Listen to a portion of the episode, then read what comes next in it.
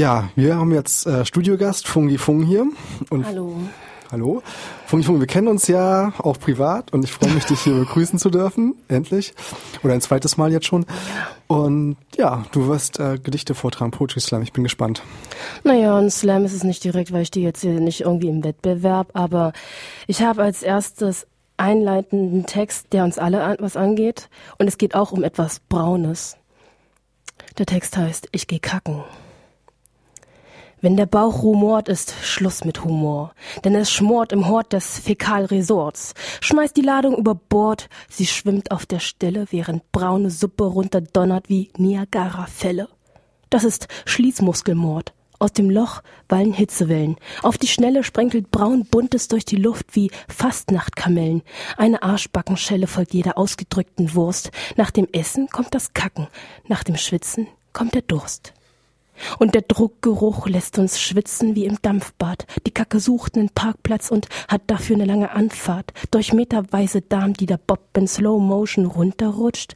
Und es wird jedem warm, wenn der Po wie an einem Tauseil lutscht. Und man wirft einen Anker in Wasser und in Land rein. Ein stabil beweglicher Strahl, der aussieht wie ein drittes Standbein. Musikalisch unterlegt wird die Oper von Fanfaren. Manche tröten anal, manche furzen wie verzerrte Gitarren. Vor dem Kacken stellen Ahnungsvolle einen Antrag auf Urlaub. Beim Kacken strengen sich viele an, dass ein mancher danach nur Kur braucht. Während mancher Kack-Session können manche abschätzen, wie viel Lektüre sie durchblättern. Mancher liest eine Tageszeitung, mancher Brockhaus, und zwar alle einzelnen Lettern. Es gibt tatsächlich Menschen, die teilen beim Kacken ihre Kraft ein. Panterei, alles muss fließen. Kacken ist einfache Praxis und muss keine Wissenschaft sein. Wenn ich wieder zu viel wiege, will ich keine Diät oder Fasten, sondern versucht durch Abdrücken meine Waage zu entlasten. Wenn es Synthetiker gibt, die Gerüche sehen, hätten sie beim Kacken mit den grellen Farben ein Problem. Olfaktorischer Terror mit politischen Ausmaßen, investiert in Nasenversicherung und kackt auf das Bausparen. Müdigkeit tritt manchmal ein, während man sich total verausgabt. Ich lass mir die Gedärme ausfringen und geb's den Wrestler in Auftrag. Der zieht aus meinem Anus eine Art Partygirlande und bringt durch Boxen meines Bauches Konfetti und Smarties zustande. Wie eine Pinata bin ich, häng ich rum und werd gekloppt. Aber eigentlich ist das ganz gut. Irgendwann macht er auch Stopp. Das ist schön und ich feier das. Lass alle Hemmungen fallen, gieß mir Shampoos in das Glas und lass die Braunkorken knallen. Dabei weine ich und der Kaktus verätzt meine Netzhaut. Regelmäßiges Abdrücken ist gutes Training gegen Fettbauch. Manche donnern hier die Schüssel voll und wenn es sein muss, geb ich Nachschlag. Krempe Hämorrhoiden zurück, nachdem das Klo so lange brach lag. Wir düngen jetzt den Acker. Es wird schwer geschuftet. Niemand hat gesagt, dass die Frucht der Arbeit immer duftet. Wir machen dem Abflussrohr zu schaffen. Kacke ist die Munition, Verdauungsorgane die Waffen. Ich lass den Bruno in die Welt und schick ihn auf weite Reisen. Ich verharre auf den Lokus, um verdaute Reisspeisen weiterzuleiten.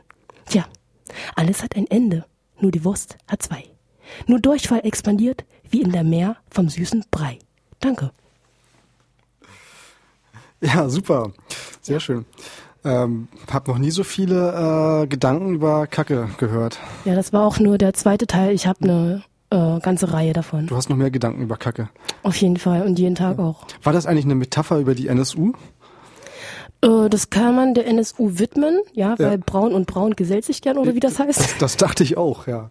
Und stinken tun ja auch beide vielleicht. Ja, auf jeden Fall. Und ja. maßig sind sie, ne? Ja, genau. Äh, vielleicht nochmal der Entstehungskontext. Hast du auf Klo geschrieben? Ich kann mir, ich stelle mir das so vor. Mm, nein, ich glaube, ich habe die ersten Sachen in, in der Bahn geschrieben. In der Bahn? Ja, ja. Hm. Ja, da denke ich auch, da kann man über Kacke sinnieren, auf jeden Fall. Ja. War bestimmt so ein gesunder Menschenhass dabei. ähm, ja, weiß ich nicht. Habt ihr noch Gedanken zu Kacke, zu braunen Würsten und Brunos? nee, hier, hier ist Kopfschütteln angesagt. Also ähm, epileptisches Kopfschütteln. Epileptisches Kopfschütteln. Ja, ich muss auch sagen, es überrascht mich. Ich habe mir noch nie über so über meine Würste solche Ausdrücke ausgedacht. Sollte ich vielleicht mal mit anfangen. Ja. ja. Okay, aber du hast ja noch mehr Gedichte. Wir wollen ja jetzt nicht bei äh, unsere Hörerinnen mit äh, schönen Metaphern über Kacke äh, zurücklassen, sondern wollen ja vielleicht noch ein bisschen weiter fortschreiten. Fungi, was ist dein zweites Gedicht? Ähm, ja, also Ich beschäftige mich eigentlich sehr viel äh, mit Migration und Integration. Um, ja, und vor allem auch über die vietnamesische Diaspora. Und ich gehöre ja zur vietnamesischen, vietnamesischen Community, kann man sagen.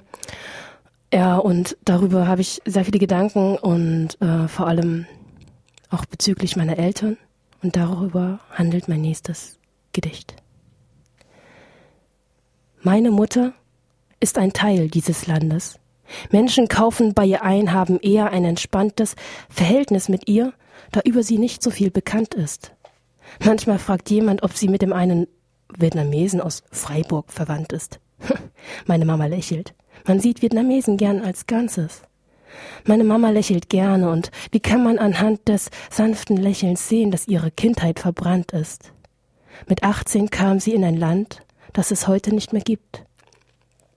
Sie arbeitete besonnen in einem technischen Betrieb, mit der Zukunft im Blick, das Heimweh unterdrückt und mit dem Wunsch im Herzen, dass es mich später einmal gibt. Sie hat das Deutsch gelernt, das ihr von anderen gegönnt war. Die DDR bildete aus, aber machte Menschen auch lenkbar. Natürlich hatte es was Gutes, das war für Honecker schon denkbar. Wer aus dem Krieg kommt, nimmt zwischen Kuchen, das Trockenbrot schon als Geschenk war. Von Anfang an sollte sie nicht lange bleiben. Ihr Vaterland machte sich zwölf Prozent ihres Einkommens zu eigen, um den Staat aufzubauen auf den Schultern ihrer Jugend. Oft nach Freiheit lugen, schlüpfte sie in gesellschaftliche Fugen. Bis die Mauer fiel und die Sorgen mehrte und sie nicht wusste, welches Morgen ihr die neue Zeit gewährte. Und die Unsicherheit war auch der deutschen Bevölkerung zuteil. Was als Guten Morgen Kollegin begann, hallte in Rostock-Lichtenhagen nach als Sieg Heil. Aber auch innerhalb der vietnamesischen Gruppe gab es Probleme und Fäden. Wirtschaftlich gab es mehr Gewinne als Sieger, doch auch nicht für jeden. Jeder wollte nach oben in die mittlere Schicht und plötzlich erkennen sich in der Fremde Landsleute nicht. Bandenkriege auf der Straße, Gier sieht jeden als Konkurrenz und die deutsche Polizei verliert die Macht der Kompetenz. Meine Mama wollte leben, diesen Anspruch nicht vermindern. Sie hatte Hände voll zu tun, denn an jeder Hand hing schon ein Kind dran. Sie hat den Blick darauf fixiert, uns hier zu sozialisieren. Es sollte ihren Kindern nicht passieren, dass wir uns mit ihr isolieren. Und mittlerweile muss ich sagen, langsam sollte man kapieren, mir würde es sogar schwerfallen, mich in eine Parallelgesellschaft zu integrieren. Doch was heißt Integration? Meine Mutter besitzt Werte aus dem Land, in das sie physisch nur noch sporadisch zurückkehrte. Doch sie redet hier mit den Menschen, achtet nicht auf ihre Herkunft. Dazu braucht sie nur Empathie, keine deutsch-rationale Vernunft. Das ist der Grundstein der Gesellschaft. Eine Partizipation. Sie trotzte kausale Widrigkeiten mit positiver Intention. Oft musste sich ihr Wille bücken, um zu sehen, wo ein Weg ist. Wer glaubt, das ist ein leichtes Spiel, weiß nicht. Integration funktioniert nicht so wie Tetris. Oh, bin sprachlos. Also sehr schönes Gedicht. Danke. Ähm, hast ja voll viele Punkte auch angesprochen daran. Also kannst du vielleicht dreiteilen? Würdest du mir recht geben? Es geht um Integration, äh, Ankommen in der DDR und dann ja so weiter, wie es in nach der Wende war und dann nochmal die vietnamesische Diaspora. Ja. Ja, ja. ja, ja. Wer, wer hingehört hat, der weiß es auch so, ne? Ja, ja. Eben, genau. Man muss nur halt hinhören, ne? Richtig, richtig. Aber ich fand es so umwerfend eigentlich. Ja. Oh. Ja, noch sitzt du ja, ne? Noch sitze ich, ja, aber ich war schon, der Stuhl war schon mal am Kippeln gerade. Ja, ja, ja. Hm. Okay, bevor ich das jetzt hier zerrede, vielleicht einfach ein Song, wa? Ja, ein Mission Possible für alle, die jetzt erst einschalten, hier im Studio Fungi Fung mit äh, Poetry-Gedichten aus eigener Feder. Und wir machen gleich weiter. 1989. Ich wechselte die Seiten. Von Fernost nach West. Es waren umbrüchige Zeiten. Von Vietnam nach Deutschland und das in einem Flug als wäre der Himmel für ein Kleinkind nicht schon wunderlich genug. Landeten wir zu dritt in einem zweigeteilten Land. Meiner Mutter war das irgendwie aus der Heimat schon bekannt. Meine Schwester sah unseren Vater und hat ihn nicht erkannt, denn er stand in der DDR am fließenden Band. Aber bald fiel die Mauer, doch sie warf weiterhin Schatten. Denn in den Köpfen mancher Leute gingen beschränkte Gedankengänge vonstatten, drehten Rewind an alten Parolen, plappernden Platten.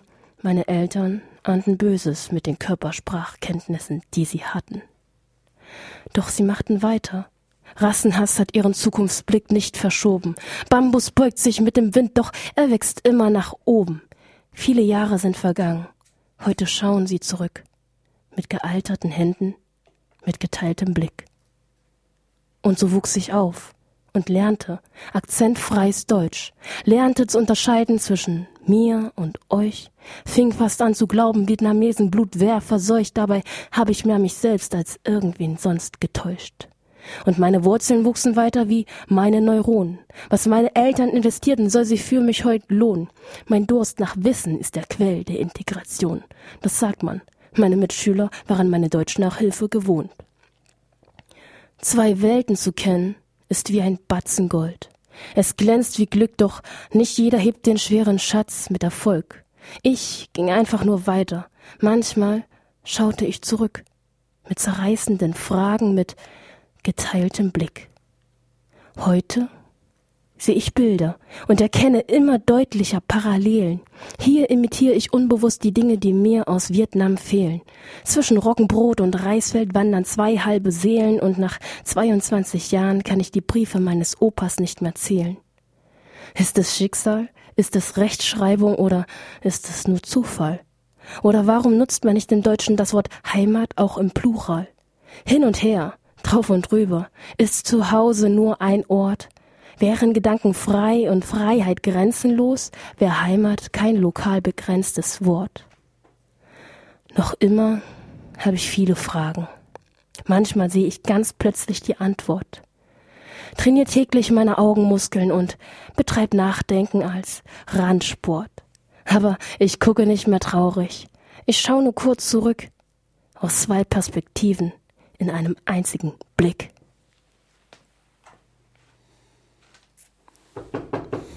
Hört man das Klopfen? Ich klopfe. Klopf, klopf, klopf. Danke, danke. Sehr schön, ja. Du wolltest noch auch noch ein zweites? Oder wollen wir fangen wir äh, gleich mal mit den äh, Fragen an. Fungi. Ähm, ja. ja, du verarbeitest ja deine Lebensumstände, ne? Kann man das so sagen? Ähm, nicht nur meine, ich denke. Ähm, hm. Also ich interessiere mich sehr für meine Eltern auch hm. und äh, darüber hinaus auch ähm, über die Vietnamesen vor allem äh, im damaligen DDR-Gebiet, die rübergekommen sind, also die ehemaligen Vertragsarbeiter sozusagen, ja, der, die waren schon immer oder seit meinem zehnten Lebensjahr so in meinem Interessen, in meinem Interesse, in meinem Fokus. Mhm. Und wenn man so dein Gedicht zuhört, dann klingt da auch immer so ein bisschen Schmerz heraus. Mm, ja, ich glaube, das ist dieser inhärente Schmerz, den ich äh, dann äh, den meine Eltern vielleicht unterdrückt haben und den ich dann irgendwie dann doch mitbekommen habe. Mhm. Mhm. Weißt, weißt, also wo haben deine Eltern gearbeitet? Äh, in welcher Stadt? Ähm, in verschiedenen Städten, aber in Sachsen-Anhalt immer. Okay, und äh, du hast dann halt den, den ganzen Umbruch auch äh, in der DDR selber mitbekommen als Kind oder? Mm, nee, das nicht. Da war ich noch viel zu jung, aber ähm, ich glaube, äh, das hat sich dann irgendwo bei meinen Eltern da, dann doch verfestigt. Und dann habe ich das so aufgenommen und mich dann darüber selbst informiert. Also manchmal habe ich Fragen gestellt, direkt an meine Eltern, aber ähm, sie waren jetzt, also meine Eltern sind jetzt nicht so übergesprächig, sage ich mal. Aber dann habe ich doch dann durch meine Nachforschung und durch andere vieles erfahren auch. Was, was sagen Sie zu deinen Gedichten oder liest du sie nicht vor oder mm, Meine Eltern kennen meine Gedichte nicht, nee.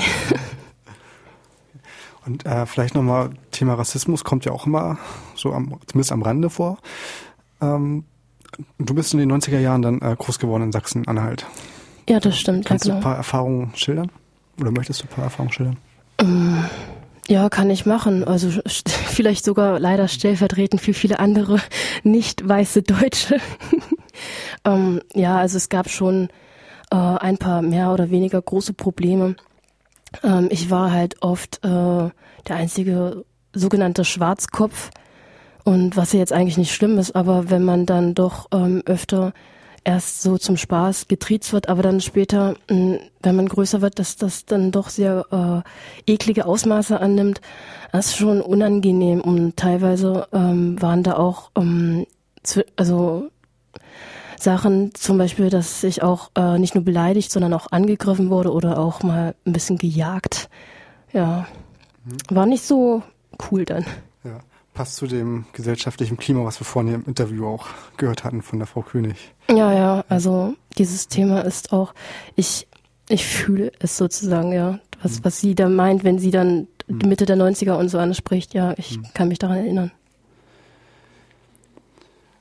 Ähm, Machst du weiter? Ich will noch ein Gedicht hören von dir. ja, gerne. Ähm, ein anderes Thema, was mich auch interessiert, ähm, sind die Beziehungen zwischen Menschen. Ähm, nicht nur zwischen, äh, also jetzt Liebesbeziehungen, sondern auch zwischen Eltern und Kind, Kindern. Und davon handelt äh, mein nächstes Gedicht. Es geht um ein Scheidungskind, was ich aber nicht bin.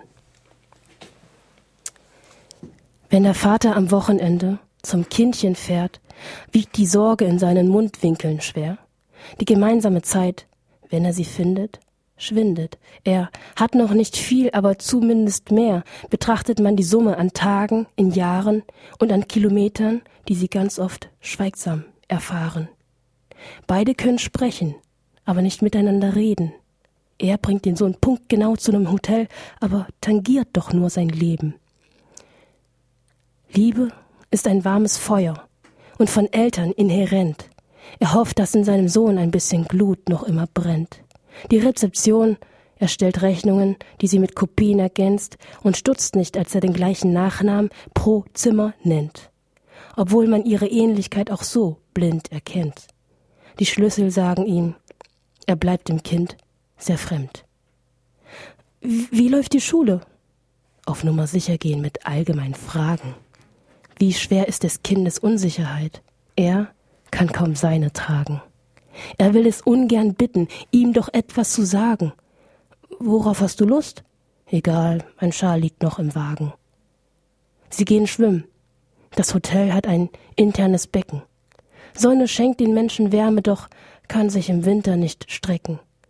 Der Vater sieht zu, weil er nicht weiß, wie gut sein Kind denn schwimmt, und fragt sich, ob das, was es sagt, oder sein Schweigen stimmt. Abends essen sie ganz schick. Der Vater erzählt vom Stress im Job.